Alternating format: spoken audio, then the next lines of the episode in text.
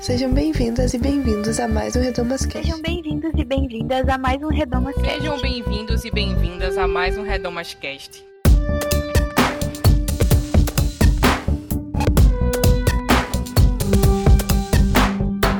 Sejam bem-vindos a mais um Redomas Cast. Eu sou Bianca Hatt e no episódio de hoje nós vamos falar sobre igreja e crianças. No dia 12 de outubro é celebrado o Dia das Crianças e aqui no Projeto Redomas vamos utilizar esse mês para conversar sobre a maneira que as igrejas lidam com crianças. Nós já lançamos na semana passada um programa sobre abuso infantil que vale muito a pena conferir. E além dos podcasts, nós vamos lançar um outro material bem legal no final do mês, então fica aí no aguardo. Antes de começar o programa, tem aqueles recadinhos de sempre. Acesse o site projetoredomas.com para ter acesso a outros podcasts, estudos bíblicos, textos e materiais para download. Lá no nosso site, na aba Apoie, você é redirecionado para uma plataforma chamada Catarse. E ali você pode contribuir financeiramente com o projeto Redomas a partir de R$ reais mensais. Esse dinheiro a gente usa para manter os nossos materiais no ar sem cobrar nada, de forma gratuita. E se você quiser continuar as conversas deste programa ou de outros, você pode nos procurar nas redes sociais, é arroba Projeto Redomas em todas elas, ou ainda entrar no nosso grupo no Telegram.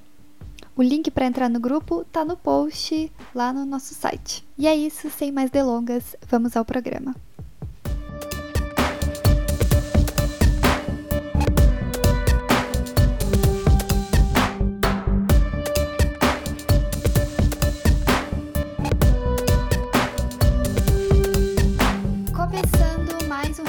Redomascast e hoje vamos falar sobre, é, continuar falando na verdade sobre esse tema super importante na nossa campanha desse mês, a igreja e as crianças, porque a gente sabe que as crianças são muito importantes para as igrejas e por isso que é necessário que a gente dispute esses discursos que são instrumentalizados pelo fundamentalismo evangélico sobre elas. E a gente vem, é, vem vendo isso acontecer desde ali de 2018 principalmente, antes disso também, mas parece que em 2018 houve essa movimentação maior em relação às crianças e esse olhar para as crianças e para a família como um todo é, político, então a gente precisa conversar sobre isso. Além disso, a gente sabe que historicamente o cuidado de crianças e o ministério infantil nas igrejas é um espaço das mulheres, porque as mulheres foram naturalizadas como aquelas que são responsáveis pela educação infantil e são responsáveis pelas crianças. E por isso, nesse programa, nós vamos falar um pouco sobre o ministério infantil nas igrejas, como que a gente ensina a Bíblia para as crianças e experiência de mulheres trabalhando nesse campo, nesse ministério, nessa área. Então, a gente vai falar um pouquinho, realmente, aqui, tentar fazer esse programa com essa temática, né? Igreja e crianças mesmo, tentando resumir um pouquinho de, do que a gente está conversando durante toda essa campanha.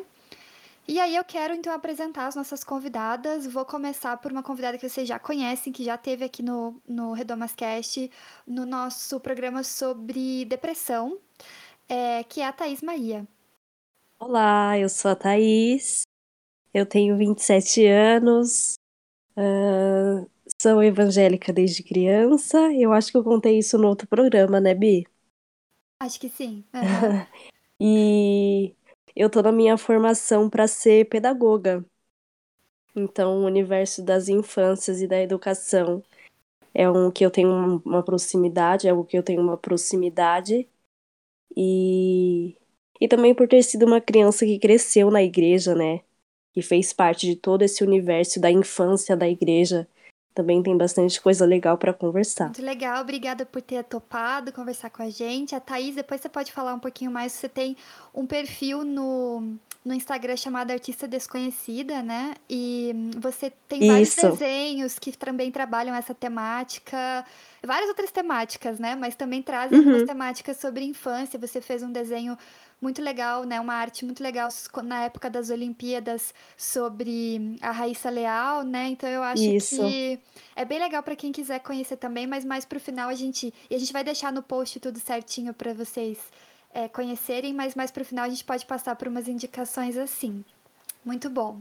E também, então, quero é, apresentar então duas convidadas novas, nunca estiveram aqui no Redomas Cast, mas estou muito animada para ter elas na conversa, começando então pela Thelma César.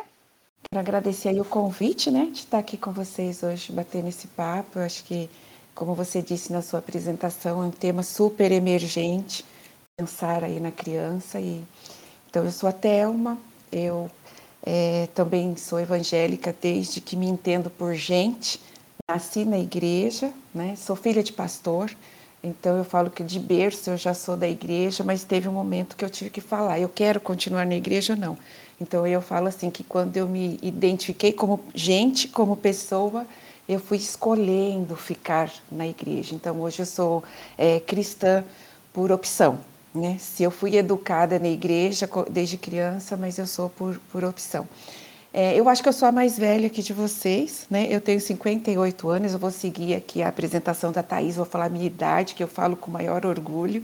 Eu tenho 58 anos. Já tenho, eu tenho dois filhos, uma filha e um filho, e tenho uma netinha que chegou esse ano.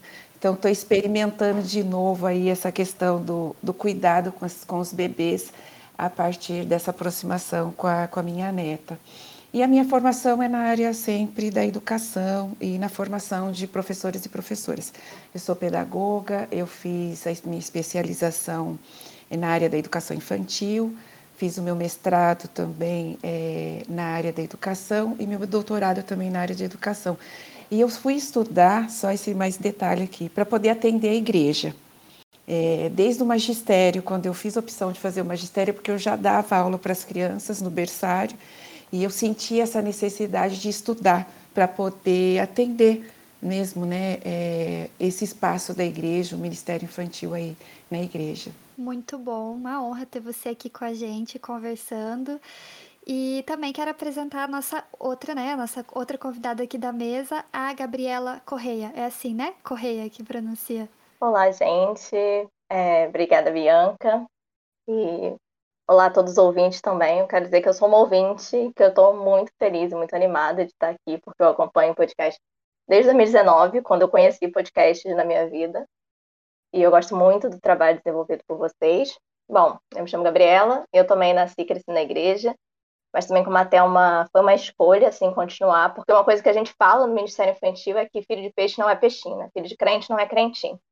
As crianças têm que tomar essa decisão, enfim, sendo criança, adolescente, em algum momento da vida, é uma escolha a ser tomada. É, eu sou a única aqui que eu não vou ser da área, assim, é, profissionalmente. Eu sou engenheira ambiental. Eu sou uma menina que gosta de muitos temas, eu gosto de falar sobre muita coisa, muita coisa me interessa.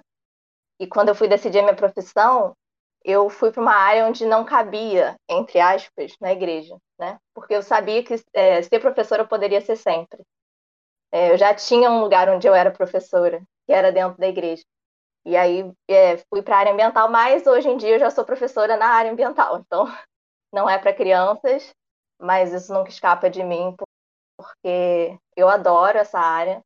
Eu adoro principalmente crianças, assim, eu falo que eu saí do Ministério Infantil e entrei no Ministério Infantil no mês seguinte. É, eu saí em dezembro, que a gente fazia essa passagem lá na igreja, né? Com 12 anos, e em dezembro eu saí, faço aniversário em novembro, fiz 12 anos, em dezembro saí, em janeiro entrei como professora. Então, estou aí há é, 20 anos. Nessa, ah, 10 anos, 10 anos. Nessa área. E é isso, eu sou apaixonada por esse ensino de crianças, e eu acho que é um tema muito relevante, que a gente na, na comunidade evangélica não aborda o suficiente. Vamos começar justamente por essa pergunta, porque eu pessoalmente nunca trabalhei no Ministério Infantil é, das igrejas e queria conversar com vocês, né? Qual que é essa experiência? Quais são os desafios, as belezas? Como é que foi a experiência de vocês? Eu diria que sim, uma primeira palavra, você já pergunta, né? Quais os desafios? Eu já começaria falando que é desafiador demais, né?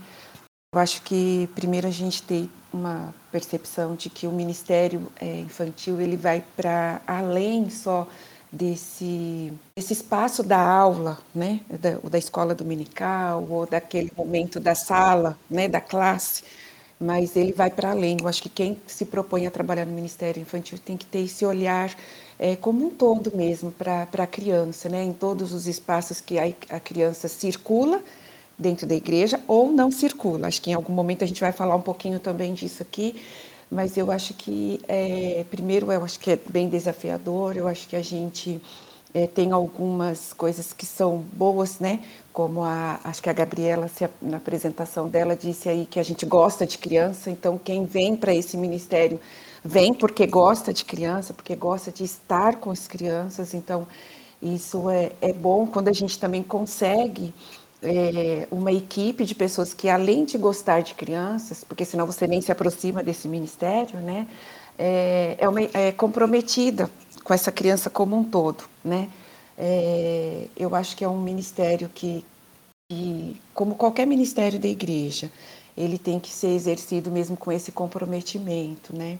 É, e não porque é mais fácil, porque às vezes também a gente é, encontra pessoas assim, ah, eu tô chegando na igreja, ou eu não tenho muita experiência, ah, eu vou lá trabalhar com as crianças, né? Aí, aí se decepciona, porque a criança, ela nos incomoda o tempo todo, né? E, e aí ela percebe, por exemplo, que é difícil trabalhar com criança, então a gente não pode romantizar, né? O Ministério de Criança, ai, criança é tudo bonitinho, é gostoso, é lindo, maravilhoso, e aí você se decepciona no segundo passo que você dá aí no Ministério. Então, eu diria que a minha experiência tem sido um pouco ampliar esse olhar, né, que eu acho que é uma necessidade, ampliar esse olhar de que o Ministério tem que atuar como muito mais amplo, mesmo é, do que só pensar no, nesse espaço da sala de aula. E eu tenho visto mesmo aí como, como desafio é, a falta de pessoas comprometidas, né? Porque aí o só gostar de criança não me garante esse esse comprometimento. Né? É, a igreja é um espaço para adultos, né, como a gente vê em muitos outros lugares, então acho que esse é um desafio que a gente, como ministério, tem que estar tá sempre é, procurando é, mudar esse pensamento, né, de que a igreja é um espaço para criança também, é, e por isso ela não pode ficar com a sobra dos espaços, e aí eu estou falando de espaço físico agora, não só da questão das ter pessoas comprometidas, mas do espaço físico também. Eu, eu acho que isso é um desafio muito grande que a gente passa, porque às vezes só sobra para o Ministério Infantil aquele, aquela salinha do fundo, né? Aquela salinha do fundo. Ah, por quê? Porque os adultos já ocuparam todo, todo o espaço bom né, da igreja. Então, eu acho que a gente precisa ter alguns cuidados aí é, como ministério. Né?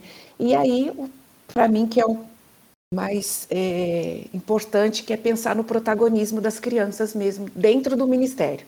Né? Porque às vezes, enquanto ministério, a gente ainda dá o protagonismo pra, para os adultos, para as, né, as professoras, professores, as educadoras e, e educadores em geral. E aí o protagonismo da criança ainda fica comprometido. Eu pensei sobre essa pergunta, né? Eu, graças a Deus, eu fui de três igrejas até agora na minha vida. E todas tiveram muito bons ministérios infantis. Então, eu sou muito sortuda nesse sentido. Então, eu acho maravilhoso. Assim, eu só tenho elogios. Mas eu concordo com a Thelma que é desafiador. Porque, assim, é, trabalhar no Ministério Infantil é ser uma igreja inteira. É ser pregador, é estar no Ministério de Louvor, é estar em todas as áreas, né? Você é o pastor daquelas crianças. Então, precisa de muito comprometimento, mas é, porque elas te vêm como exemplo.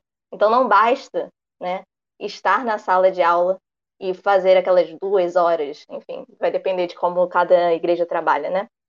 É muito mais amplo que isso, né? É uma vida que você é, se dedica a isso nesse sentido, né? De que integralmente na hora que você está comendo na cantina, a criança está com você, te observando, é, vendo se você é, faz aquilo que você prega, né? Então, e também tem toda essa é, questão de a gente lida com a família inteira, a gente não lida só com criança, a gente lida com todo mundo. Então eu acho que o desafio está nesse sentido, de, de saber que você, você integralmente está trabalhando com a criança integralmente. Em todos os sentidos com ela, né? É, eu tenho um exemplo que, enfim, que é isso. Às vezes sai completamente, entre aspas, do espiritual. É, a gente, é, de lanche para as crianças, a gente é, dava pipoca. E as crianças queriam tacar pipoca na, na boca uma da outra. E as crianças eram pequenas. Então eu tive que explicar. Eu falei assim, não pode, porque você pode se engasgar. E eles, por quê? E aí eu fui pro quadro desenhar como era dentro da gente, entendeu? Por que, que a pipoca que é, você está tentando alcançar pela boca pode atrapalhar a sua respiração? Então é isso que é trabalhar com criança, receber muitas perguntas, é não saber responder muitas delas. A minha experiência é parecida um pouco com a da Gabriela. Eu era do Ministério Infantil, passei a vida no Ministério Infantil, quando saí, voltei como auxiliar e como ajudante. E também foi a mesma coisa, assim, eu fui da, de uma igreja até os 19 anos e depois eu mudei da igreja. Nessa igreja que eu fiquei até os 19 anos, eu tinha envolvimento com o Ministério Infantil, tinha envolvimento com o Ministério de Adolescentes, mas nessa igreja que eu tô agora, eu não tive esse contato. Assim, quando eu fazia parte na outra igreja, era uma coisa meio que reproduzir o que acontecia na igreja nos, com os adultos, com as crianças. Então, se a igreja tinha reteté lá em cima, lá embaixo a gente tinha o nosso reteté. Lá em cima estava tendo o texto de terror, Apocalipse, fim do mundo. Lá embaixo, com as crianças, também estava tendo o texto de Apocalipse Fim do Mundo. E nesse sentido foi uma coisa que me marcou, porque eu fui uma criança que tinha muito medo do apocalipse, assim, muito, muito, muito, muito. Eu ficava ansiosa, eu ficava sem dormir depois da aulinha do apocalipse. Ah, porque Jesus vai voltar e as pessoas vão ficar. E eu ficava, meu Deus, eu vou ficar. Então, assim, mais ou menos até uns 11 anos, quando eu comecei a ficar um pouquinho mais velha, eu fui essa criança que tinha pavor, pavor, pavor, pavor eu ficava profundamente ansiosa. Tinha diferenciação do culto do adulto para o culto das crianças. O que tinha lá em cima era uma coisa completamente absurda. E, tipo, eu acho esse rolê dos textos de terror de apocalipse justamente por essa experiência, assim. Eu acho um, um, um terrorzão. E, assim, e é uma narrativa que é disputada, né? Quando a gente disputa a infância, qual é a infância ideal, a gente está falando de um adulto que é aquela criança que a gente quer que aquela criança seja. E aí eu vejo muito disso, assim, esse terrorzão que o culto dos adultos tinha, a gente também tinha no culto das crianças, assim. Meio violento, na verdade. Hoje em dia, né? Com a formação que eu tenho, com a cabeça que eu tenho, entendo que era bem violento. Uhum. Já na igreja que eu tô agora, é literalmente isso que ela falou, assim, que acho que a Thelma falou. Que é uma coisa meio deixada de lado. É aquela sala do fundo, um cantinho que arrumaram para colocar as crianças e não tem muito material, não tem trabalho, a pessoa chega e eles colocam no ministério. E... Essa é uma coisa que a minha mãe reclamava muito, essa coisa da do ministério ser deixado de lado, a pessoa é, chegar na igreja logo e a primeira coisa que ou ela faz ou fazem com ela é tipo, não, vai trabalhar com o ministério infantil e principalmente até muitas vezes pessoas é, nova, novas convertidas, o que o problema não é necessariamente elas serem novas convertidas, né? Enfim, o problema é que geralmente uma pessoa que é nova convertida, ela ainda está aprendendo muito sobre a Bíblia, está aprendendo muitas coisas, então rolava até talvez uma irresponsabilidade, né? Até porque, como todas vocês relataram, tem muitos desafios e muitas perguntas que vão surgir e muitas, é, muita curiosidade e é muita responsabilidade você conversar e depois lidar com a família e ter que responder para a família o porquê que você respondeu aquilo para a criança. Então eu, eu acho muito interessante essa experiência. E já puxando sobre a experiência, e se vocês quiserem complementar, vocês, vocês podem, e fiquem à vontade agora para quem quiser responder a respeito disso. Por que, que a gente não vê muitos homens trabalhando no, com crianças nas igrejas? Porque eu falei ali na introdução que é naturalizado que mulheres cuidem de criança. Eu acho que essa é, digamos assim, a resposta mais direta, né? Sobre o assunto. Só que eu já estive em igrejas onde tinham alguns homens trabalhando no ministério infantil e rolava de parte da comunidade uma certa desconfiança. Uma desconfiança de que esse homem, então, é gay, daí para noção e para o discurso da igreja não é homem, né? O que a gente não concorda aqui com esse discurso, mas era como era colocado.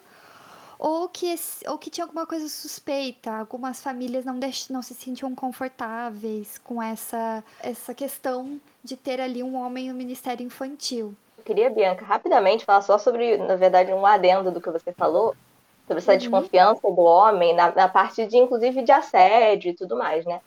Porque, assim, o uhum. Ministério Infantil como é esse lugar que a gente já falou aqui, né? Que coloca uma pessoa nova convertida e que não se presta muita atenção. Acho que o problema é esse não prestar atenção no Ministério Infantil. São os cuidados que se devem ter, porque é, isso poderia acontecer com qualquer um, qualquer criança, né? Com qualquer pessoa que está.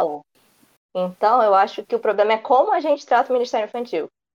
Porque é um, um lugar um pouco de descaso, assim, sabe? Em algumas igrejas, né?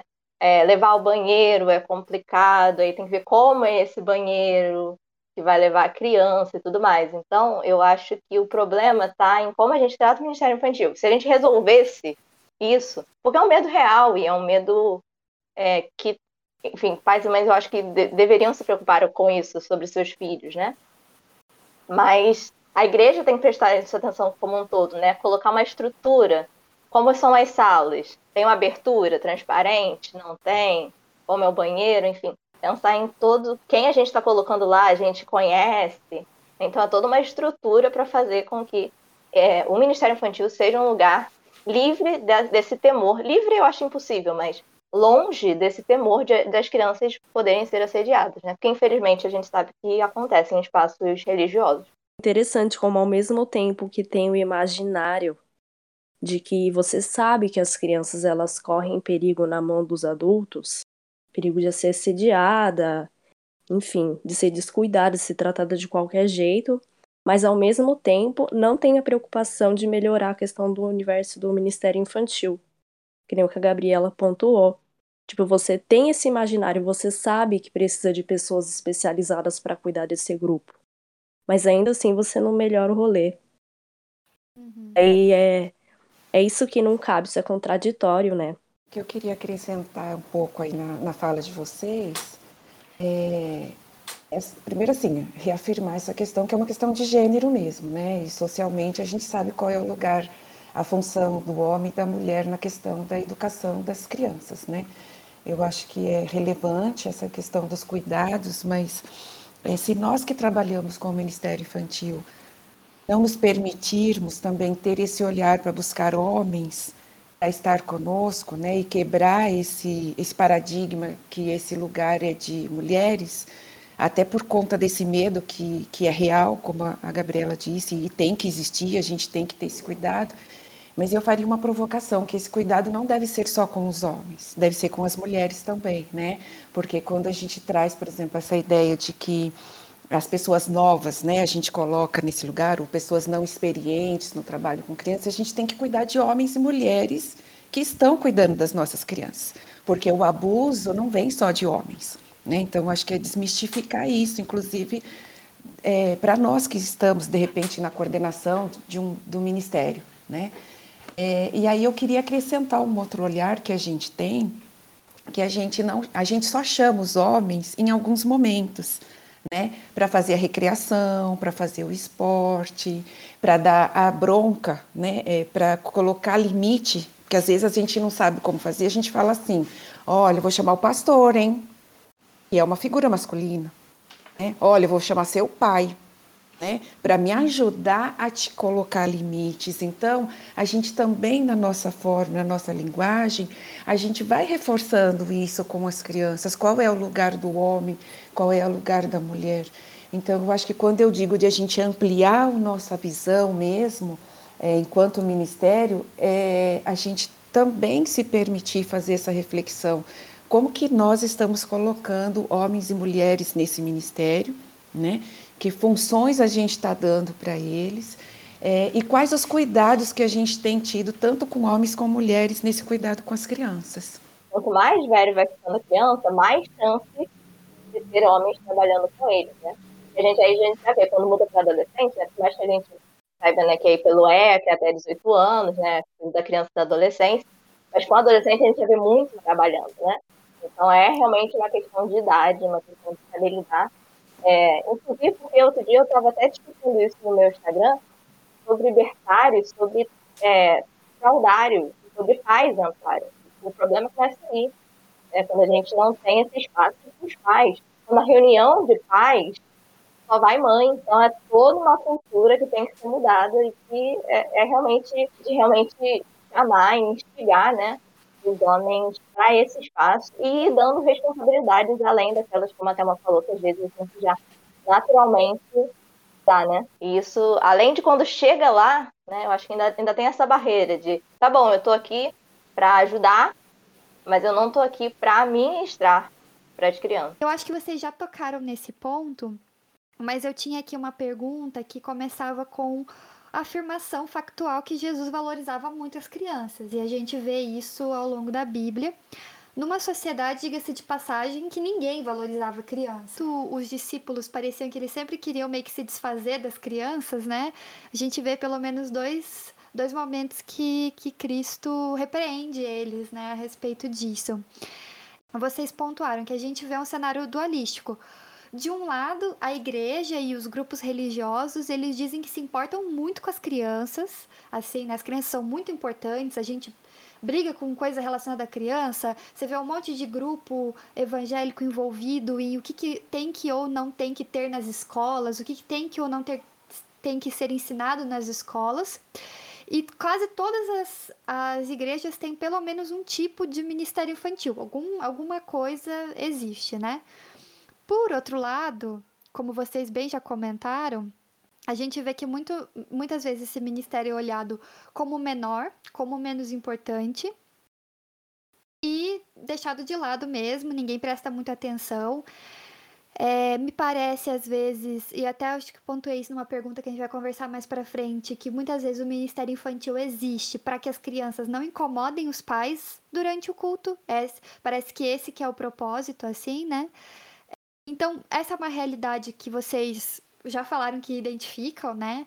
Desse status parece que inferior, muitas vezes, que as igrejas dão para o ministério infantil. Mas essa dualidade, né, que a gente enxerga. Então, se vocês quiserem falar mais alguma coisa, complementar a respeito disso. Penso, como eu falei, pessoalmente, eu passei por bom, boas experiências. Eu nunca escutei, graças a Deus, é, disso, de que, ah, vai, ficar, vai lá para não atrapalhar, coisas desse, desse gênero. Mas eu acho que o que a igreja é, erra muito, pelo menos na minha experiência, é achar que o ensino é errado, não é achar que não é importante. Eu acho que os pais acham muito importante a criança ter algum contato com a Bíblia. Os pais e a igreja em geral. Mas assim, agora o quão profundo é esse contato, quanto eles acham que a criança absorve, aí eu acho que entra o que eu enxergo como maior problema.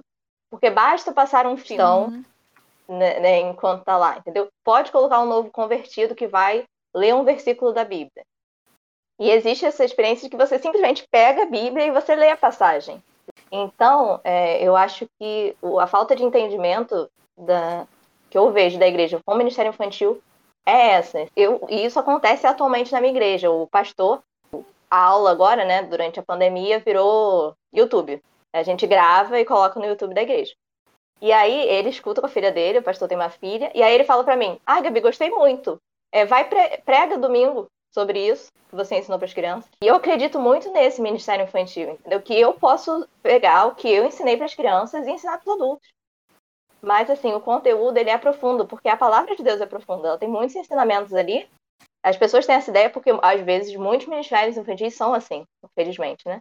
Tem posturas rasas. Mas eu acho que quando a gente entende que é isso, como eu falei, as, é, professores de crianças são a igreja inteira das crianças que a gente pastoreia aquelas vidas, né? Se você pegar realmente esse sentido, aí eu acho que fica diferente. Dentro dessa perspectiva, quem é o maior no reino de Deus, né? Já, já fizeram essa pergunta, né? E, e aí Jesus responde que a gente tem que aprender com as crianças, mas a gente ainda não conseguiu é, dar esse salto. E aí eu volto na minha, na minha fala inicial, que eu acho que cabe a nós do Ministério Infantil dar essa visibilidade é, positiva às crianças, né? para que o Ministério das Crianças é, tenha esse lugar mais valorizado. Eu acho que tem toda essa questão do conteúdo, né, que a, que a Gabriela traz e que é importantíssimo. A gente tem que estar tá preocupada, sim, com, essa, com esse conteúdo.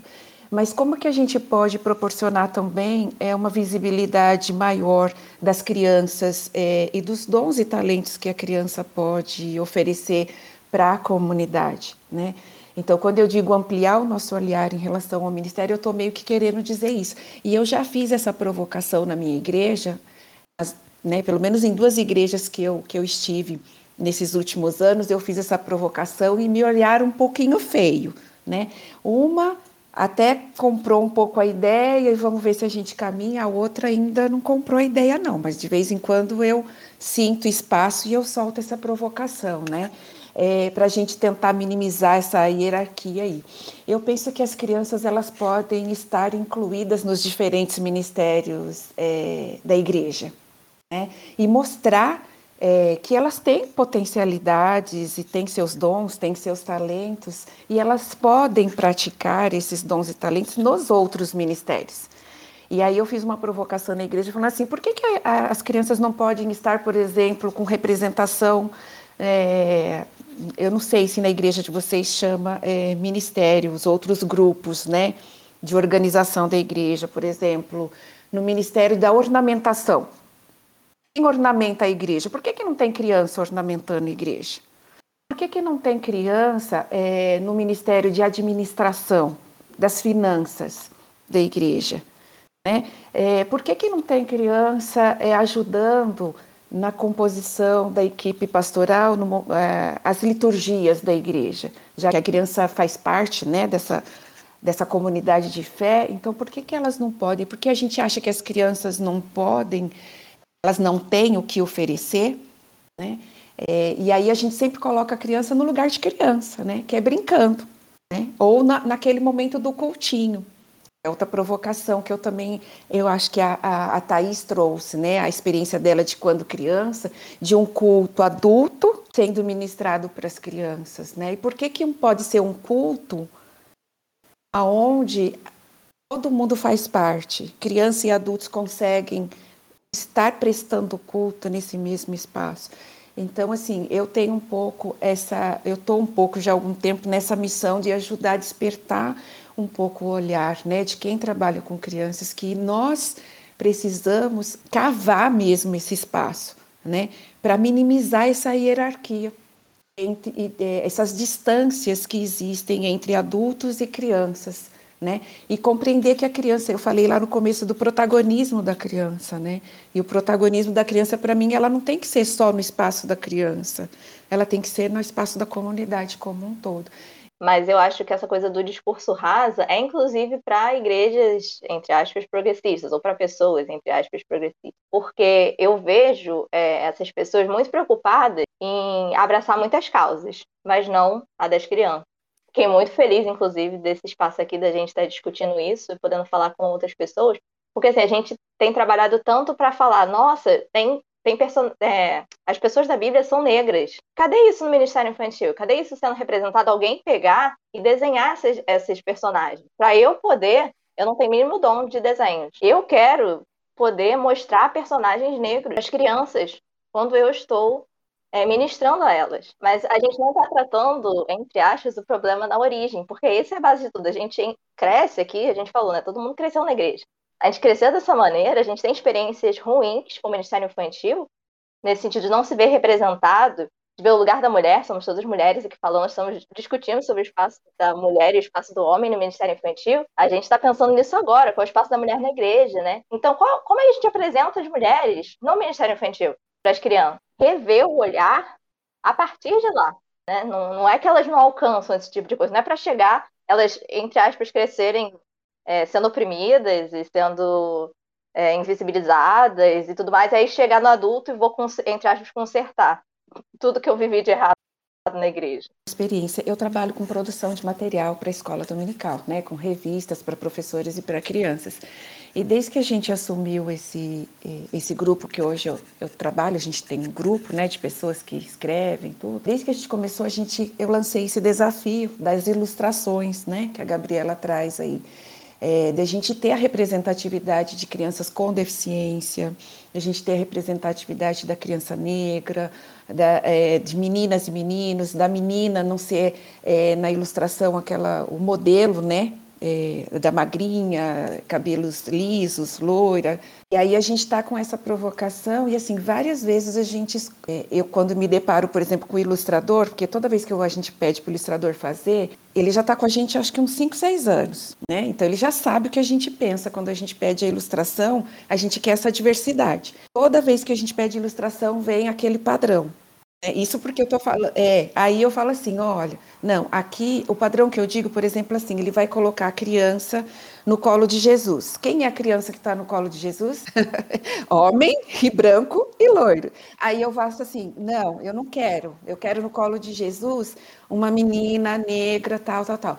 Aí ele, mas por quê? Então, assim, você percebe como. É, e isso não vem só do ilustrador, vem de quem escreve, na hora de fazer né, a escrita, a gente estava falando de linguagem agora aqui, né? Vem de quem olha depois a revista pronta, porque às vezes a gente recebe mensagens assim, nossa, agora vocês só colocam é, essas, crian essas crianças com visibilidade na ilustração? É, nós passamos 300 anos vendo só uma coisa, por que, que eu não posso, em cinco anos, reforçar esse outro lado? Né? E aí cabe a nós mesmo, de novo, a gente que está nesse lugar é, de coordenação, né? de, de ajudar talvez os educadores e educadoras a enxergar de outra maneira. Gente... Jesus veio para romper, né? Eu acho que quando a gente toma isso, a gente se apropria disso, a gente tem que ser como Jesus e romper também. E daí, quando você fala que Jesus foi o cara que falou assim: deixa as crianças chegarem em mim, trazendo o que a Thelma falou, o que a Gabriela falou, é isso, assim, quando é que as crianças vão participar com e não participar depois ou além ou separado. Tem um termo, um termo conceito na sociologia da educação que fala a sociedade ela adulto centrada. Eu gosto muito de, de falar disso porque eu acho importante as pessoas saberem disso, porque eu acho que é uma questão de consciência de classe, saber que a sociedade é adulto-centrada e que ela marginaliza as crianças. E daí, interseccionando com outras coisas, com gênero, com classe, com deficiência e uma infinidade de outras coisas, tem crianças que são mais marginalizadas ainda. E aí, trazendo esse conceito e toda essa ideia de que a infância é disputada não em favor da criança, mas pensando na criança, não, no adulto que a gente quer que essa criança se forme. E aí trazendo isso para a igreja, a gente quer que essa criança ela se torne um adulto santo. E a gente vai reforçando isso, esse essa coisa do adulto para a criança, sem diferenciação, sem respeitar essa especificidade e daí a gente na igreja que a gente reforça mais ainda as questões de gênero e reforça mais ainda a repressão da sexualidade, reforça mais ainda a hierarquia e ainda coloca nessa criança que é tão pequena, tão jovem, o peso dessa santidade, sendo que nem o mesmo nem a mesma ministração espiritual que você dá pro adulto, você para criança, sabe? Você nem você nem tem essa preocupação. Acho que foi a Thelma que falou, não, não me lembro se foi a Gabi ou se foi a Thelma que falaram. Que é isso, assim, é, uma, é um desleixo espiritual também. E aí, tipo, só trazendo esse conceito de, de ser adulto centrado para a igreja. E eu acho que a igreja reforça mais ainda. Ela marginaliza mais ainda. Principalmente porque é isso, né? Se aqui na, na educação infantil a gente tem um material pensado trazendo questões de, de gênero, de raça, de sexualidade, na medida do possível, o material infantil da igreja evangélica parou lá nos anos 70. A gente ainda fala que ser gay é pecado, a gente ainda fala que mulher é inferior, que o homem é o cabeça. Então é tipo, eu vejo que é multiplicado por dois. Eu acho que vocês acabaram até respondendo assim as próximas duas perguntas, né? O que eu acho ótimo, porque mostra que realmente está tudo conectado, né? Não tem como resolver é, os problemas separadamente, né? Eu tinha uma pergunta sobre esses discursos conservadores eu acho que a Thais acabou de falar muito bem sobre isso. Se vocês quiserem, a gente pode também, podem complementar, mas só é, informando né, os ouvintes. E a gente tinha mais uma pergunta justamente sobre essa separação é, igreja-criança, né? É, de, de sentir que as crianças atrapalham o culto. Então, eu sei que isso tem até uma questão é, teológica, mas, por exemplo, eu cresci num. Não é bem teológica, não, acho que é mais é, dogmática. Eu cresci numa igreja presbiteriana do Brasil e as crianças não participam da ceia. Elas não podem participar da ceia. Você só pode participar da ceia depois que você é, depois que você fez profissão de fé. É, então, você é batizado enquanto criança. E depois que eu. É engraçado porque, mesmo ainda criança, eu pensava sobre isso. Quer dizer, mas espera lá, eu, eu pude ser batizada quando criança, mas eu não posso participar da ceia? Por que isso, né? E eu acho muito interessante. Você não pede o consentimento da criança para batizá-la mas ela não pode participar da ceia. Ela, ela é privada de um, de um ritual religioso muito importante.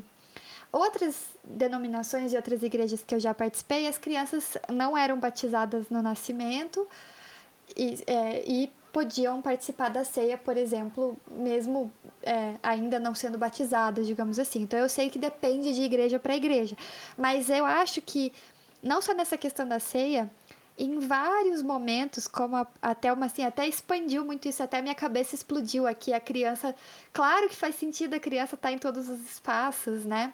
E eu também queria dizer que eu aprendo muito, assim, é, nas redes sociais, principalmente, que eu tenho mais contato é, com a Thaís, especialmente nessa história de pensar a criança como gente, porque é tão óbvio isso, mas eu sinto que a sociedade como um todo e muitos adultos não entendem a criança como gente, como ser humano, sabe? Que tem suas emoções, suas necessidades.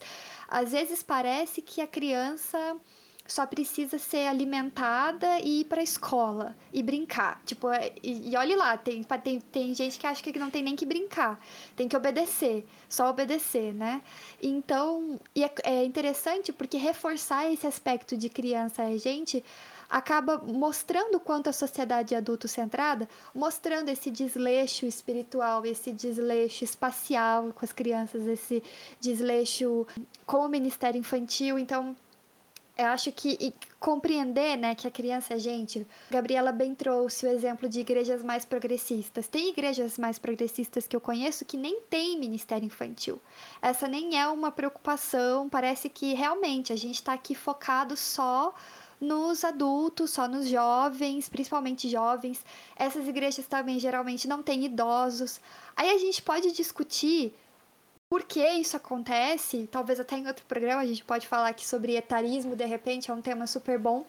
Mas o, o ponto que eu queria, que eu acho que une tudo isso é essa questão mesmo que a Thaís trouxe da, da sociedade adulto-centrada e de não compreender essa criança como uma pessoa que faz parte da sociedade, que contribui para a sociedade, né? E eu acho que Cristo já já sabia disso, já trazia isso, já entendia isso, já falava, olha, a gente tem que ser como a criança que subvertia completamente, né?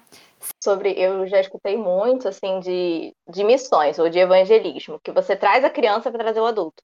É, chama as crianças, distribui comida, não sei o que lá, para os pais virem, como se a vida da criança não importasse, não, não fosse suficiente para você querer falar de Jesus para ela. E o negócio do discurso, né, é, nacional que a gente ouve e tudo mais, tem que pensar que essas pessoas são as pessoas que viveram em ministérios infantis na década de 80, de 90, e que hoje em dia os ministérios infantis ainda são muito parecidos com o que eram na década de 80, na década de 90. As revistas não mudaram, o material não mudou, como a Thelma estava falando, entendeu? Ainda é a criança de laço rosa, é, vestido, um vestido rodado.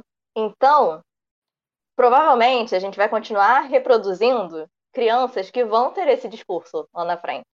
Mas eu acho que a gente escolhe, sei lá, eu, eu não sei quantas histórias são, mas assim, sei lá, 20 histórias que a gente conta sempre para as crianças. A gente não mostra a diversidade da Bíblia para as crianças.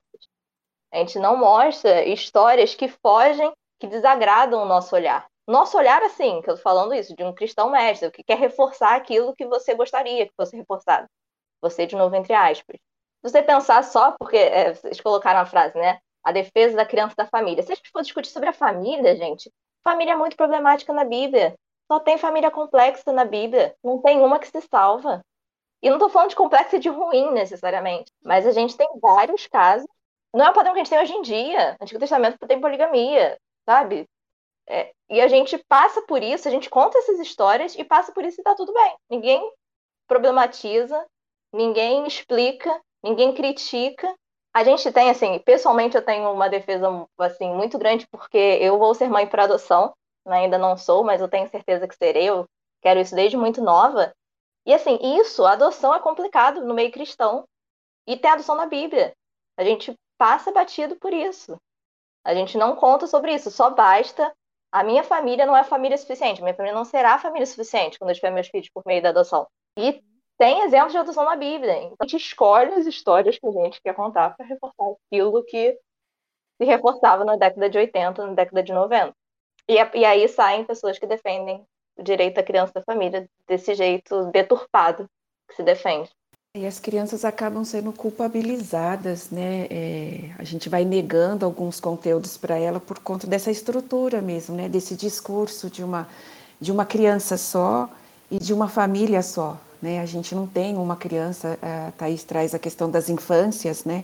A gente sabe que a gente tem crianças e infâncias, né? Diferentes formas aí que elas estão vivendo é, essa faixa essa faixa etária, né, esse momento da vida delas. Né.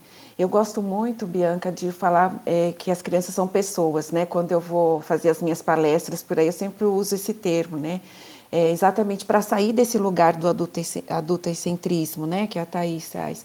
E que quando a gente enxerga a criança como pessoa, é, a gente trata ela é, como nós, né, assim como eu gostaria de ser tratada. Né? Por que, que a gente acha que a gente pode gritar, é, desrespeitar, porque a gente vê como criança, então, tipo, agora assim, eu não grito com adulto, eu não, né, eu penso, aliás, três, quatro vezes para gritar com adulto, para para tratar esse adulto de forma desrespeitosa, né? A gente pensa muito mais, né? Tem adulto que trata mesmo desrespeitosamente, mas a gente pensa muito mais. E, e eu acho que a gente pensar nesse discurso, né? Como a gente está falando aí de defesa da criança que hoje está comum né, na sociedade, que não é de hoje, já é antigo, mas de que, de que realmente acho que essa é a pergunta, de que criança eu estou falando e de que família eu estou falando. Né? Eu tô, estou tô colocando em pauta nas, nas, minhas reflexões, nas propostas de atividades, no conteúdo que eu estou oferecendo para as crianças, a criança pobre, a criança negra, a criança deficiente, a criança que é filha de mãe solo. A igreja não dá conta disso, né? É, então a criança é culpabilizada porque ela é, ela é, filha de mãe solo, ou filha de duas mães, ou filha de dois pais, né? Então, assim, a gente tem que ter a coragem de trazer essas questões, porque eu não posso culpabilizar a criança pela estrutura familiar que ela, que ela vive, né? Por essas diferentes estruturas familiares que estão se compondo, né? E que a gente fica mais discutindo se está certo se está errado do que cuidando dessas pessoas né? Respeitando essas pessoas, acolhendo essas pessoas, né?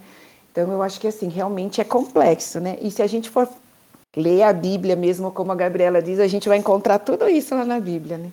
E eu acho muito legal que vocês já trouxeram essa questão do conteúdo que a gente ensina, né? Então já vamos para o nosso último bloco, digamos assim, de discussão.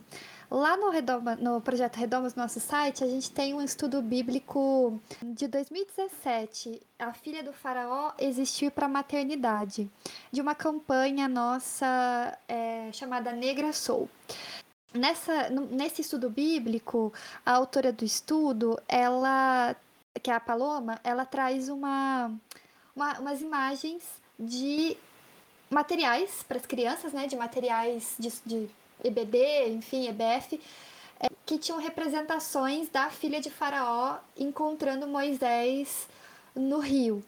É engraçado, assim, é, triste na verdade, mas é engraçado porque o, o ponto que, quando eu olho para essas imagens, a única coisa que vem na minha cabeça é a Elizabeth Taylor fazendo a Cleópatra, né? Tipo, toda a filha de Faraó, a única representação é a Elizabeth Taylor, uma mulher branca de olhos azuis, fazer com um, uma peruca preta, fazendo a Cleópatra. E ela problematiza né, o embranquecimento da, da filha de, de Faraó. E vou deixar linkado esse estudo bíblico para quem quiser dar uma olhada.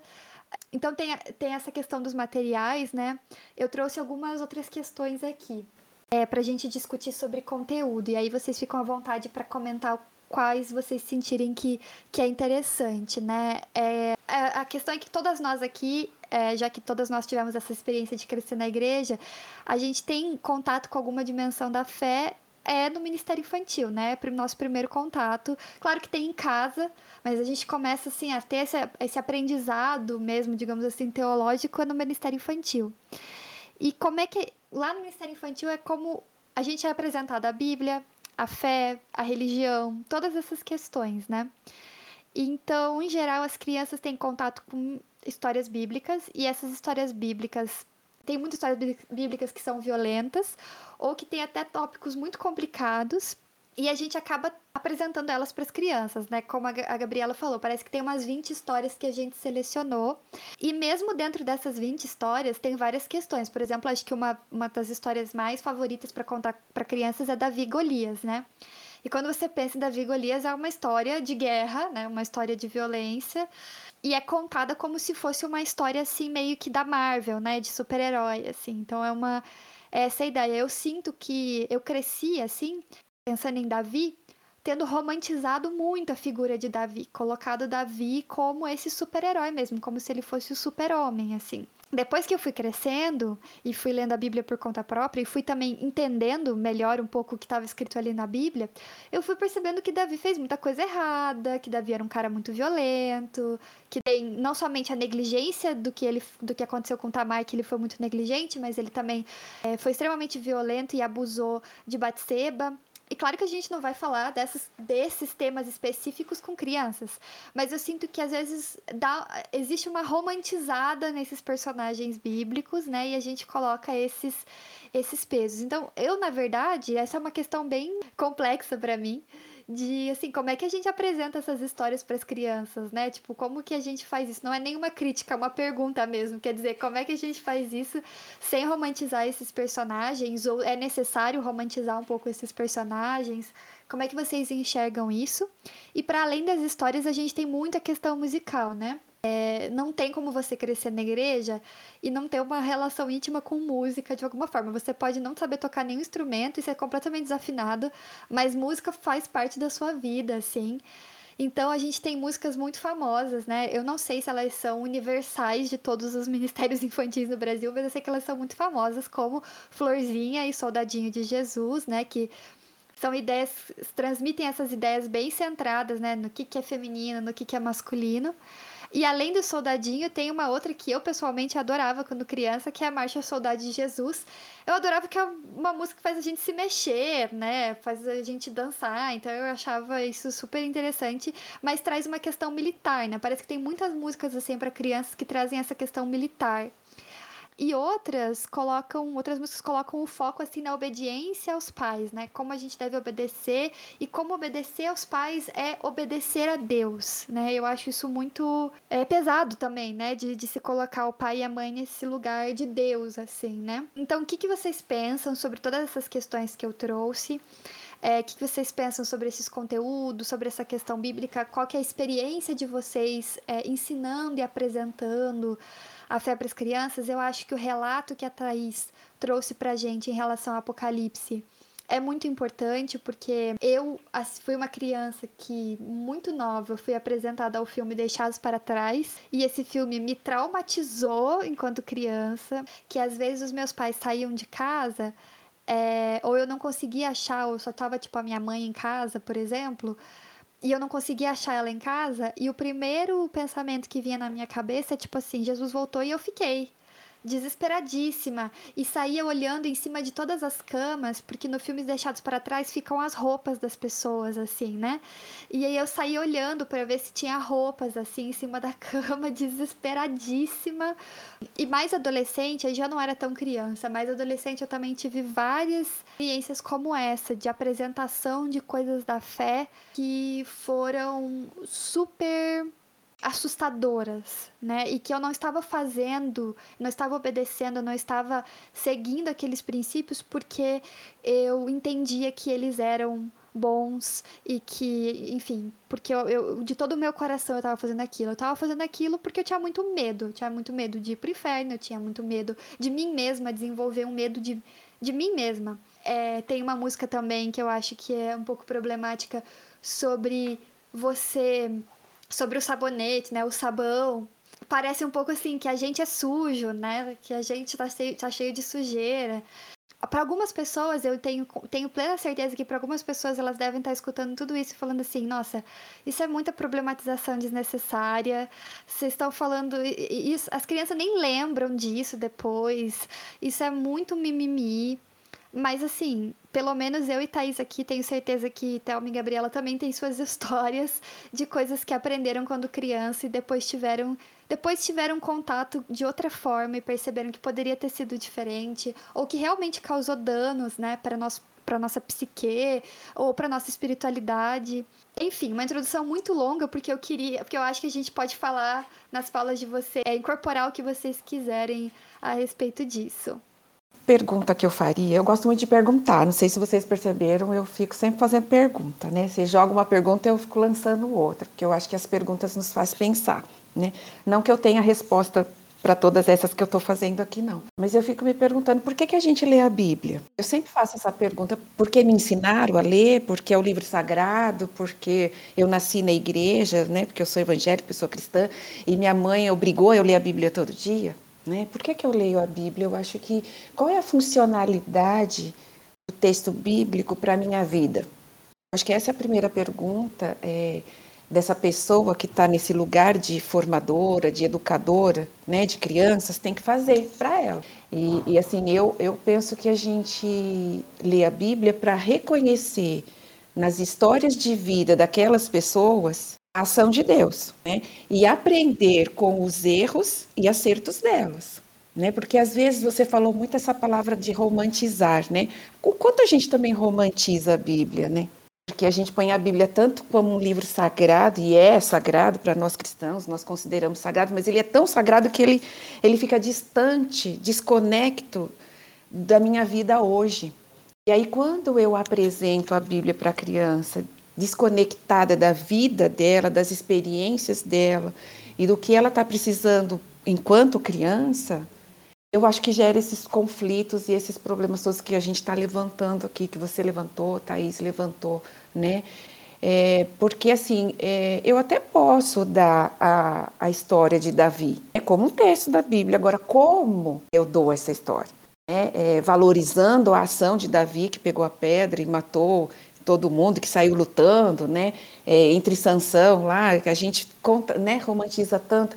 Então, é, eu acho que a gente acaba desconectando do, do hoje. Então, fica um conteúdo distante, um conteúdo é que muitas vezes apresenta só as vitórias daquelas pessoas, né? Das histórias de vida daquelas pessoas que estão na, né, é, retratadas, né? Narradas na Bíblia.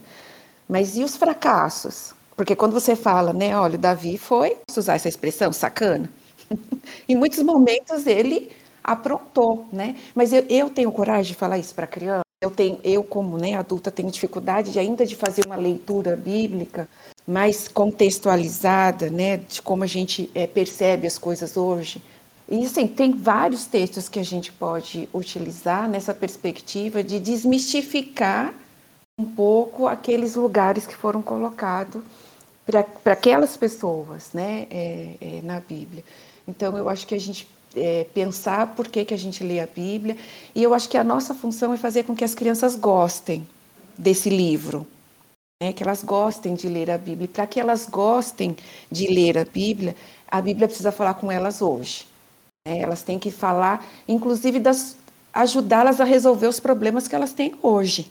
Será que resolve o problema delas hoje pegando uma pedra e jogando na cabeça do gigante? Elas podem resolver os problemas que elas enfrentam hoje fazendo a mesma coisa, né? juntando pedrinhas e então assim são reflexões que depois do, da apresentação do texto bíblico você pode fazer com as crianças para ajudá-las a perceber que naquele momento a escolha dele foi até possível, mas que hoje a gente tem outras possibilidades para se resolver conflitos, né? para a gente sair um pouco desse lugar.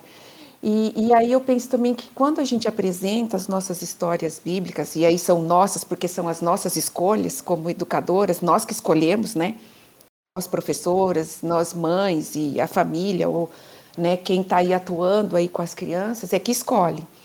É, e a gente escolhe a partir da imagem que eu tenho de Deus. É porque quando você traz essas provocações do, das músicas né, de, de uh, exército, de marcha, de, é uma imagem que eu tenho formada de Deus. É essa imagem que eu quero ajudar as crianças a construírem de um Deus vingativo, que guerreia, né? um Deus dente por dente, né? Olho por olho. Não, isso daí já ficou lá no, no Antigo Testamento, né?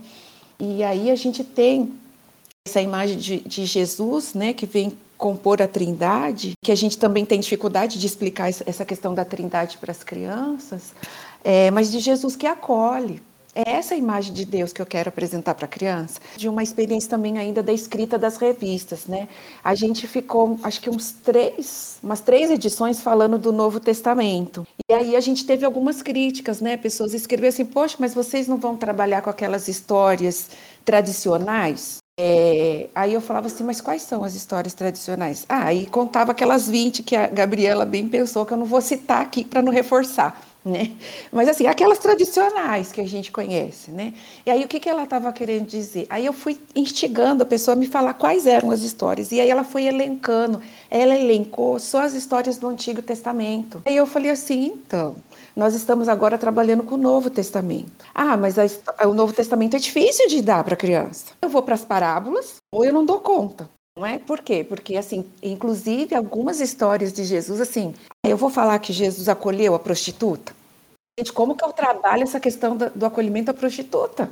Então, assim, são textos difíceis que a gente não consegue nem elaborar com a gente mesmo, quanto mais elaborar, porque a criança vai perguntar, né? Ela vai perguntar coisas. E aí, o que, que é prostituição? É, é, como que eu acolho uma prostituta na igreja? Então, é, a gente tem medo de trabalhar é, do Novo Testamento, desses diversos acolhimentos que Jesus fez, sem julgamento nenhum, né? Ele simplesmente acolheu é, com as crianças. Então, eu acho que quando você traz, eu queria trazer essa questão da imagem de Deus. Quem é Deus para você? Se esse é esse Deus que está lá em cima, olhando tudo que eu faço de errado e que está lá para se é, para me castigar caso, caso eu erre? Ou quando eu erro, ele está disposto a me acolher e me perdoar? Né? Então, é, aí, inclusive, a, a forma como eu apresento os textos bíblicos muda totalmente. Porque aí eu posso pegar, inclusive, os textos do Antigo Testamento, que tem essa, essa coisa mais de, de guerra, de exército, de luta, né? Mas trazer para a reflexão das crianças de como, como Jesus. Eu acho, acho que a pergunta é: como Jesus faria se fosse a mesma situação? Porque Jesus nos deu um outro mandamento, né? A gente tem os dez mandamentos lá, mas ele nos deu um, um, um mandamento que é o amor o acolhimento aí, né? Amar o próximo. Então. Eu não sei se na igreja de vocês também tem isso, mas na minha igreja se fala muito: a palavra de Deus não muda. E é sempre muito reforçada essa questão: a palavra de Deus não muda, Deus não muda, e é sempre usado para justificar sempre as mesmas coisas, a questão de inferiorizar a mulher, a questão de, do texto de terror de reprimir a sexualidade. E eu vejo que assim, pensando no que vocês colocaram, parte muito de uma de um lugar de disciplinar a criança. Então a gente sempre pega esses textos, esses essas ideias sempre no sentido de disciplinar. E eu acho que sei lá, quando a gente parte para o Novo Testamento vai falar de Jesus, Jesus é um cara que vem falar de compreensão. E falar de compreensão para as crianças inclui que você também tem que compreendê-las. E eu acho que para os adultos isso é difícil. E aí a gente prefere ficar nisso da disciplina, porque é isso que a gente quer com as crianças, a gente quer discipliná-las. Então acho que, tipo, pensando nisso que, nisso que a Thelma falou, nisso que vocês colocaram, assim, é, pensando ainda em qual adulto a gente quer que essa criança se torne, a gente vai sempre falando de disciplina, disciplina, disciplina, porque falar de uma coisa mais emocional, espiritual, de compreensão, de empatia, é difícil até para os adultos compreenderem. Então, eu, eu realmente não vejo problema em contar essas histórias, porque, assim, é contar a Bíblia. Se a gente for tirar histórias é, é, problemáticas, a gente não lê a Bíblia. Se você pensar, é, contos infantis, no geral, enfim, tem questões ali complexas, né? A vida é complexa e não dá para fugir disso, né? O negócio é ter sensibilidade para trabalhar isso, né? E contextualização, como a Thelma falou, isso é muito importante. Não sei se vocês conhecem o Instagram Frase de Criança. E aí peguei aqui uma para ilustrar isso. Assim, a mãe, a mãe de Jesus era um pássaro? Ela não, filho, por quê? Ah, por... então por que, que a gente reza a Ave Maria? Se a gente for reproduzir isto para criança, né, ela não vai entender. Outro dia eu tive que responder, uma mãe pediu ajuda para eu responder para ela, de por que, que a criança olha para o céu e não vê Deus. Olha literalmente para cima, para o céu, e ela não vê Deus, se Deus está no céu. Então a gente tem que explicar o que está por trás dessas nossas falas. Se a gente só falar esse evangeliquez, não nada adianta para criança. Então eu acho que é sobre contextualizar e sobre ter sensibilidade, né?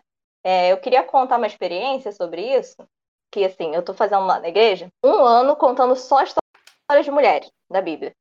Eu, no final do ano passado, falei assim, será que dá? Será que tem mulher suficiente? Dá e sobra. E aí, eu separei elas por, por temas, né? Que é como eu gosto de trabalhar. E aí a gente ia ter um mês, dois meses, trabalhando nas heroínas da Bíblia. E aí tinha Jael. E eu tava muito uhum. animada. Eu tava muito animada para contar Jael, porque assim, Jael é o que, entre aspas, mais se equivale ao, ao estereótipo masculino, né? Uma pessoa que foi lá uhum. e que matou o inimigo e, tipo, tava super animada. Aí chegou a semana e eu preparando a aula. Eu falei, meu Deus, como é que eu vou falar de guerra e de inimigo no meio cristão que temos atualmente? se eu falar sobre isso, que que vai, qual vai ser a interpretação que vai ser dada? Eu entrei em crise, assim, eu fui orar, eu fui estudar, e assim, Deus é bom. E aí eu consegui, e assim, não só na história, porque é isso, eu trabalho no Ministério Infantil é, falando versículo, falando, fazendo música que tem a ver com o tema, né, toda essa coisa. E aí, que nessa história seria o quê? Essas músicas justamente que você falou, Bianca. São as músicas de guerra. Mas eu quero trazer música de guerra para as crianças? Eu não quero. Essa é a história, é, esse não é o objetivo. O que eu quero falar com a história não é que a gente guerreia. É, o objetivo da história não era falar sobre guerra, então não fazia sentido trazer música sobre guerra. E eu tratei sobre o coronavírus, a gente sobre esse inimigo, né? E eu usei exemplos de mulheres que estavam na linha de frente no combate contra o coronavírus. E eu falei sobre médicas, sobre enfermeiras, sobre o fato da maioria das enfermeiras serem mulheres, sobre serem mulheres negras, muitas vezes, e assim é, conseguir trazer esse tema. Mas é, é isso, é sempre. É, eu acho que a dificuldade, uma dificuldade assim, do Ministério Infantil, é conseguir contextualizar de uma maneira diferente do que a gente aprendeu na igreja, né? Porque além de contar histórias não contadas, é não reproduzir esse discurso que foi muitas vezes falado uh, falando sobre a oferta da viúva. Não precisa ser sobre temos que dar tudo que nós temos. Olha a injustiça que estava acontecendo. Olha sobre como é, os fariseus é, não davam e uma pessoa pobre. E que Jesus? Jesus está ali olhando para essa situação de injustiça e apontando para a injustiça. A gente não aborda dessa maneira, em vez de abordar de você tem que dar tudo. Então eu acho que dá para tirar de, dessas histórias é, outras coisas que eu acredito que, que era o que Deus queria. E sobre as músicas, rapidinho passando sobre isso, eu acredito que música infantil é muito pobre, música infantil cristã. É, olha, complicadíssimo. A gente tem pouco conteúdo nelas, infelizmente. Eu até gostei muito do podcast de vocês aqui do Redomas sobre música. E tem um, uma parte sobre música infantil, né? Sobre as músicas sim, que a gente cresceu na igreja com. E assim, podem ser músicas muito gostosas. São músicas com aplicabilidade cristã quase nula. Soldadinho e Florzinha de Jesus também é isso. O que, que isso tem de Bíblia? Onde é que na Bíblia diz isso? Alguma dessas duas informações. A gente faz uma música que a gente quer, que a gente tirou da nossa cabeça uma melodia legal. Os ouvintes, se tem alguém que faz música, faça músicas para Ministério Infantil, porque estamos precisando. Mas aí, assim, dando na prática, né, o que eu faço, que eu acho que, enfim, pode ficar aí para quem é professor de criança ou quem é pai e mãe também. Eu, muitas vezes, eu canto só um trecho da música. Eu não tenho problema nenhum. Ou eu adapto a música. Eu já peguei uma melodia e uma, uma linha de raciocínio para mudar. É, dando um exemplo aqui, eu não sei quantos vocês conhecem Família Tão Original. A gente faz com os dedos. Aqui mora um alegre pessoal família tão original. E aí, essa música eu acho muito problemática porque fala sobre a família. Então, tem o pai, tem uma mãe, você reforça esse estereótipo, né? É uma, um pai, uma mãe, uma irmã, um irmão. E a, a mãe é a rainha do lar. Então, é, é péssima, né? E aí, é, eu fui contar a história de Joquebed. E é, né, é Miriam, Arão e Moisés, são três filhos. Aí eu pensei nessa música. E aí eu mudei a letra inteira. Eu falei, aqui mora uma família, um, uma família unida. Porque o que eu ia falar é que Joquebed teve que deixar o seu filho. Ela queria ficar com o seu filho e teve que deixar ele. Enfim, isso aí é a história de muita gente que a gente conhece, infelizmente, que a situação que estava acontecendo, o, a situação política, né, fez com que ela tivesse que deixar o seu filho, mas ela não queria. Então eu transformei. Em vez de aqui mora um, um alegre pessoal, aqui mora um unido pessoal, família de Joquebed. Aí falei um pai, uma mãe, um irmão e uma irmã, porque é bebê Moisés. E chamei o, a, o que é um bebê do bebê Moisés tão pequeno. E transformei a música e fiz o que eu queria. Do que era próprio para minha história. Ou eu também faço de usar uma música, mas criticar ela. É uma música que vocês, eu acho que vocês nem falaram naquele podcast, mas é, é da Aline Barros. Forte e corajoso como Sansão, amigo de Deus como Abraão, muito inteligente como Salomão. E são só exemplos de homens. E eu tô fazendo um ano sobre mulheres da Bíblia. Eu falei, por quê? Cantei a música falei, por que só tem homem nessa história? Será que tem uma mulher na Bíblia que foi forte e corajosa? A gente vai falar dela aqui. E vamos pra história. Então a gente tem que fazer todo com música, principalmente. Todo um bambolê, assim, para conseguir. Muito bom. Muito criativo também, Gabi, eu acho, da sua parte. E mostra o teu comprometimento também, realmente, com as crianças, de trazer, né? Porque é aquela história, né? Não é que você precisa fazer isso, mas você faz. Então, eu acho isso muito bom. E eu queria passar para o nosso último bloco, que é o bloco de indicações. Então, como esse podcast é só uma conversa inicial, né? A gente poderia ficar aqui falando horas e não esgotaria o assunto, com certeza. Então, é legal deixar um, um passo a mais, digamos assim, para as pessoas fazerem. Então, eu acho que a gente. Começar antes, eu só queria comentar que essa experiência da, da Gabi de fazer um ano né, de mulheres, eu acho tão legal porque no Redomas a gente tem essa experiência de também tentar dar conta das mulheres da Bíblia fazendo estudos bíblicos, né? Com o foco em adultos, mas uh, também a gente dá conta dessa experiência. E tem muitas histórias desafiadoras. É, principalmente por causas de violência, né? Tem muitas mulheres que sofreram violência. Então a gente quando a Thelma fala assim, é difícil contar essa história porque a gente mesmo parece que não processou, né? A gente mesmo não, não também não tá lidando bem necessariamente com essas histórias. Então, eu me identifiquei muito com isso por essa experiência de é, tentar estudar a Bíblia e tentar estudar a história dessas mulheres e é, ser obrigada a mudar o foco porque respostas simples não, não cabem, não funcionam mais quando a gente tem que lidar com um Davi que vê a filha ter sido estuprada pelo próprio irmão e não faz nada. Né? Então a gente tem que achar outras respostas, tem que fazer outras perguntas. Recentemente eu fiz um estudo sobre Jael e apesar de eu sempre gostar da personagem, quando você tem que propor um estudo sobre ela, começa a ficar muito difícil. Você começa, que será? Que que é isso que eu vou propor com esse estudo, né? Qual é o objetivo? Então, também foi essa experiência de ler sobre mulheres na guerra, entender pegar um pouco dessa, dessa história das mulheres na guerra. Então foi muito. É, a gente realmente tem que achar outros, outros focos, né? Outros, outras maneiras de olhar os textos. Só queria dizer que essa fala de que é difícil passar uma coisa para as crianças quando a gente mesmo não, não tá ainda conseguindo lidar com elas de alguma forma, acho que muda muito essa chave na nossa cabeça sobre essas questões. Eu queria, Bianca, aproveitar isso que você falou para dizer que meu projeto, né, lá na igreja, de desenvolver esses temas, foi muito baseado em vocês. Então eu agradeço. Ah, que legal. Por causa disso, porque eu passei, assim, 2020 pensando mais sobre mulheres, estudando mulheres. Eu peguei o EBI, né, do... EBI, aham. Uhum. E, e, fiz estudos diários com aquele material e eu falei, eu preciso falar disso para as crianças. Então, e assim, também complementando um negócio que a gente passou, mas a gente tem feito e usado redomas, né, porque a gente conta para as crianças, mas a gente também conta para os adultos. Então, toda sexta-feira uhum. sai um texto sobre a mulher que a gente vai trabalhar no domingo com as crianças. Pais estarem sabendo, porque as crianças vão chegar lá e vão falar com os pais, né? A gente espera que os pais uhum. acompanhem. Então, para a igreja toda estar tá envolvida na mesma coisa. Então, sai um texto para os adultos, muitas vezes baseado no Redomas. O Redomas é resumido para o Instagram, porque temos poucas palavras disponíveis. Quando não tem alguma história, a gente vai, corre atrás de outros, mas eu uso muito Redomas. E depois a gente trabalha com as crianças, para a igreja toda andar junto. E o Redomas foi, assim, um grande aliado e um presente para mim. Então, agradeço ah, você e todas bom. as meninas. Fico muito feliz em ouvir. Vamos passar para as indicações, no sentido de reconhecer a criança enquanto um ser completo e, e que tem direitos e que tem autonomia e tem suas especificidades.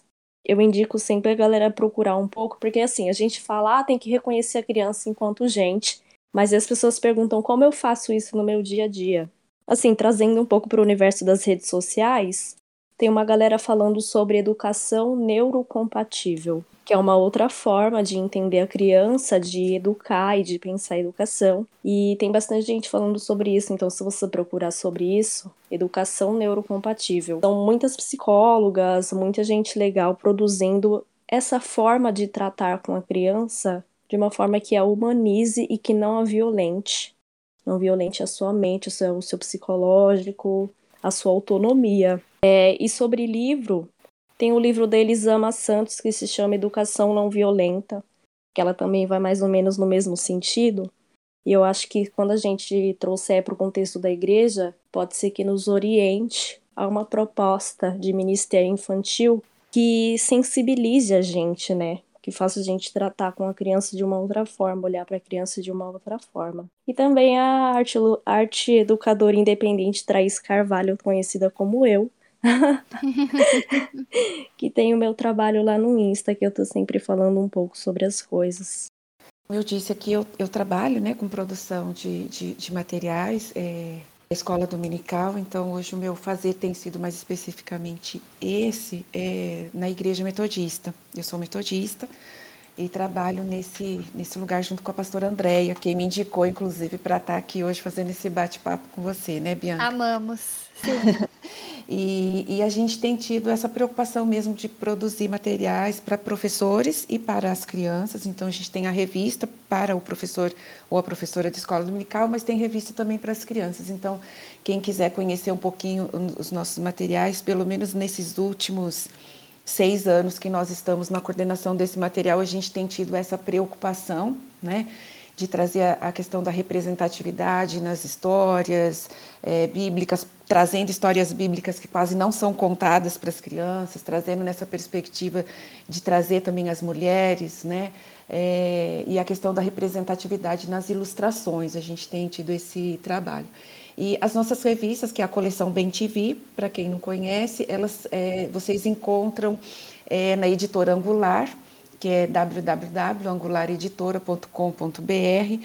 Vocês conseguem, inclusive, olhar todas as capas, todos os temas, baixar três estudos de cada é, edição para poder entender um pouquinho qual é a proposta é, educativa né, que, a, que o material tem. É, aí a Gabriela nos provocou em relação à música. E a gente também tem muito essa preocupação com a música, porque a gente tem percebido que as pessoas utilizam a música sem objetivo, né? A, a Gabriela falou isso, né? A, nossa aula tem um objetivo e às vezes a gente coloca a música para ocupar as crianças. Ah, entre, um, entre uma coisa e outra a gente coloca uma música.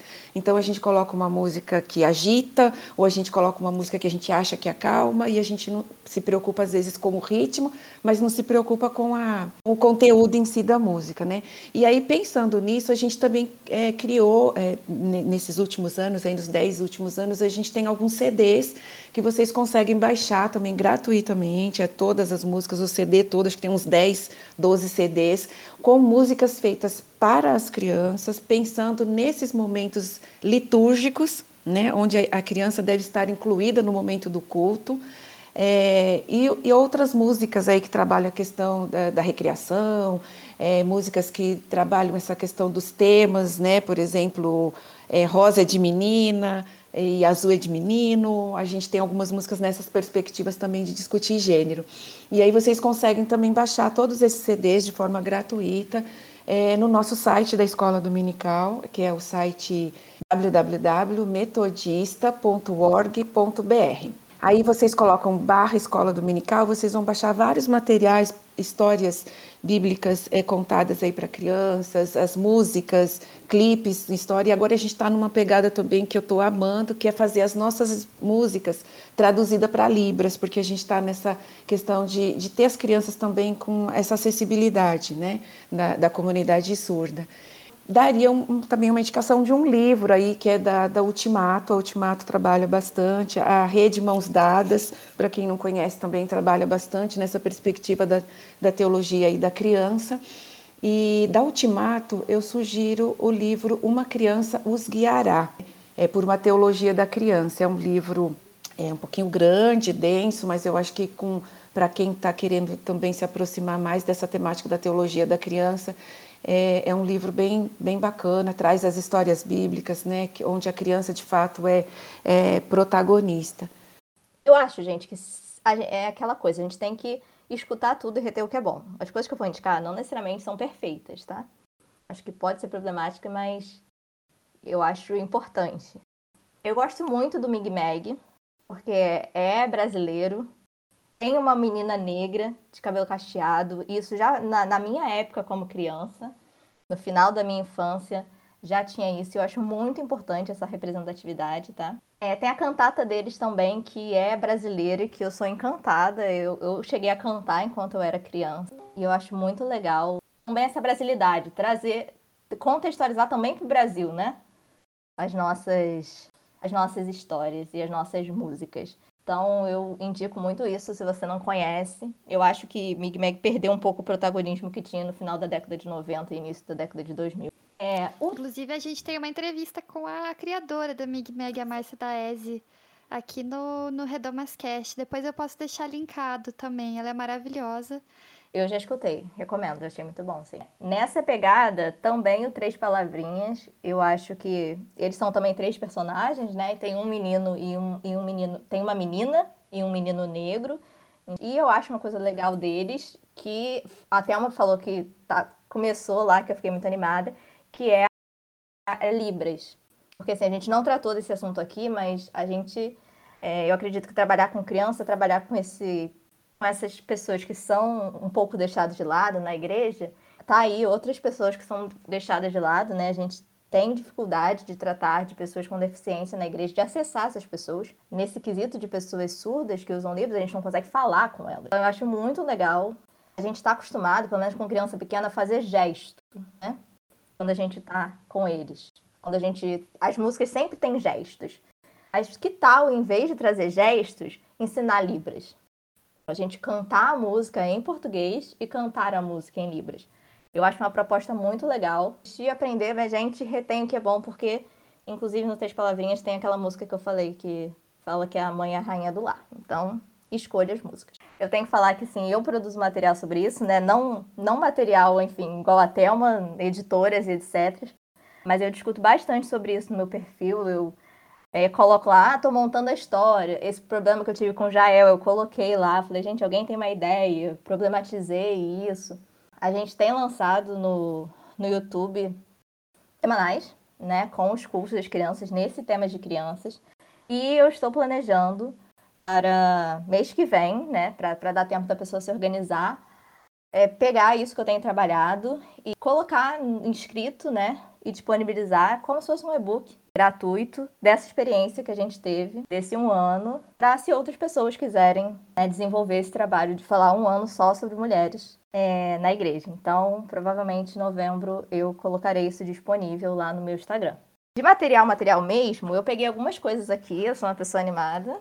Então, eu queria indicar alguns livros. Esse aqui é para professor de criança, que é Deixe Vir a Mim, Deixe Vir a Mim Todos os Pequeninos, todas as crianças, desculpa, que fala sobre inclusão de crianças com necessidades especiais. Enfim, é o que ele chama aqui, mas hoje em dia né, seriam é, crianças é, com deficiência, que seria chamado hoje em dia. Eu li ele e me ajudou muito a, a pensar né, sobre isso, sobre ser mais acessível e de como fazer isso, porque uma coisa é ter vontade, outra coisa é ter preparo para fazer, né? Então aqui ele dá vários exemplos, dá várias dicas são pessoas dos Estados Unidos, mas dá para a gente pensar sobre a nossa realidade. O Coração Vermelho, ele fala sobre desigualdade, e eu acho muito legal o jeito que ele aborda. É isso. Trabalhar, trabalhar esses temas complicados, né, de uma maneira sensível, de uma maneira contextualizada para as crianças. É, eu gosto muito dele. É da Dani, Dani Marques. Como eu falei lá no início, eu sou da área ambiental eu sou de meio ambiente. Então, eu tenho esses livros, eu ia checar, eu esqueci de checar. Depois eu posso é, mandar para vocês. Que são. É uma série, Salve o Mundo de Deus, que fala sobre meio ambiente para crianças e com esse viés evangélico, tá? Então tem o erro de Godofredo, que é um castor que ele vai é, roer um negócio e rói latinhas de alumínio. É a corrida maluca do floco de neve, que é sobre uma nuvem que fica doente por causa da poluição. Para encerrar, o meu livro favorito de todos esses, que assim eu sou apaixonada, que é A Viagem de Dorinha. Ele é um livro que ele é sobre autoestima, uma criança negra, e ele é feito por uma pessoa evangélica, né? A autora dele é evangélica. Apesar dele não tratar sobre isso, ele não ser um livro evangélico, é, como a autora evangélica, quando a mãe vai falar sobre a, a filha, né, ela enfrentou racismo, ela teve uma experiência com racismo. E quando ela vai contar para a mãe, a mãe dela vai ajudar isso, ela fala assim: Olha, filha, olha quantas pessoas negras já existiram na história vão te ajudar a passar por isso. Pessoas negras são pessoas potentes, são pessoas importantes, são, enfim, todo esse discurso. E aí ela fala sobre personagens históricos e fala também sobre Jesus. E esse livro aqui, ele tem no meio nela para lidar com isso, como ela lida com esse sentimento, ela faz uma música. E a música está disponível no Spotify, então você consegue escutar essa música. Essa música também menciona Jesus e passou por uma situação onde ele foi atingido e é, tem uma versão em Libras. Essa música também tem uma versão em Libras e também tem um audiobook. Então é acessível para qualquer qualquer grupo, né, de crianças. Essas são minhas indicações. E assim, de maneira mais geral, né, não sendo um material, eu falo para você que é pai e mãe e que é tio, tia, né, de criança, a gente não precisa ser só pai e mãe para se importar com o tema, ou trabalha com isso no Ministério Infantil, é questionar. Quando você receber um material, porque muitas vezes a gente não faz material. Eu acho que eu e Thelma aqui, a gente tem esse, esse lugar de construção de material, eu para minha comunidade, né, a Thelma esse outro lugar. Mas você recebe um material, olha para ele, pensa como é que você pode abordar aquilo, questiona ele, pergunta para ele, desconfia do que ele está falando é, incomoda, e incomoda, como até um falou, né? Incomoda todo mundo da igreja, incomoda o líder do Ministério Infantil, incomoda o pastor, e repensar, né? Só a programação, mas também os materiais oferecidos às crianças, eu acho isso muito importante, a gente acabou não trazendo, mas como esse material, os meninos ficam brincando de boneco de ação que tem lá, e as meninas de panelinha, como você pode rever isso? Não reforçar esses estereótipos que a igreja já faz muito. E nos brinquedos e nas atividades, ter personagem negro, ter criança com deficiência entre as imagens, entre os brinquedos que você vai, vai mostrar. Eu acho tudo isso muito importante. Assim, mesmo o, o, o preparo do professor não pode depender de um material ou de um livro. É, é a gente mesmo. É, Deus nos capacitou. Então a gente tem tudo o que é necessário para poder fazer essa transformação. A gente não precisa de mais nada. Claro que tendo é maravilhoso, mas a gente é o suficiente para isso. Quero agradecer muito a participação de todas vocês, agradecer quem ouviu até aqui. Muitas vezes as pessoas falam: "Ah, mas o programa podia ser mais curto".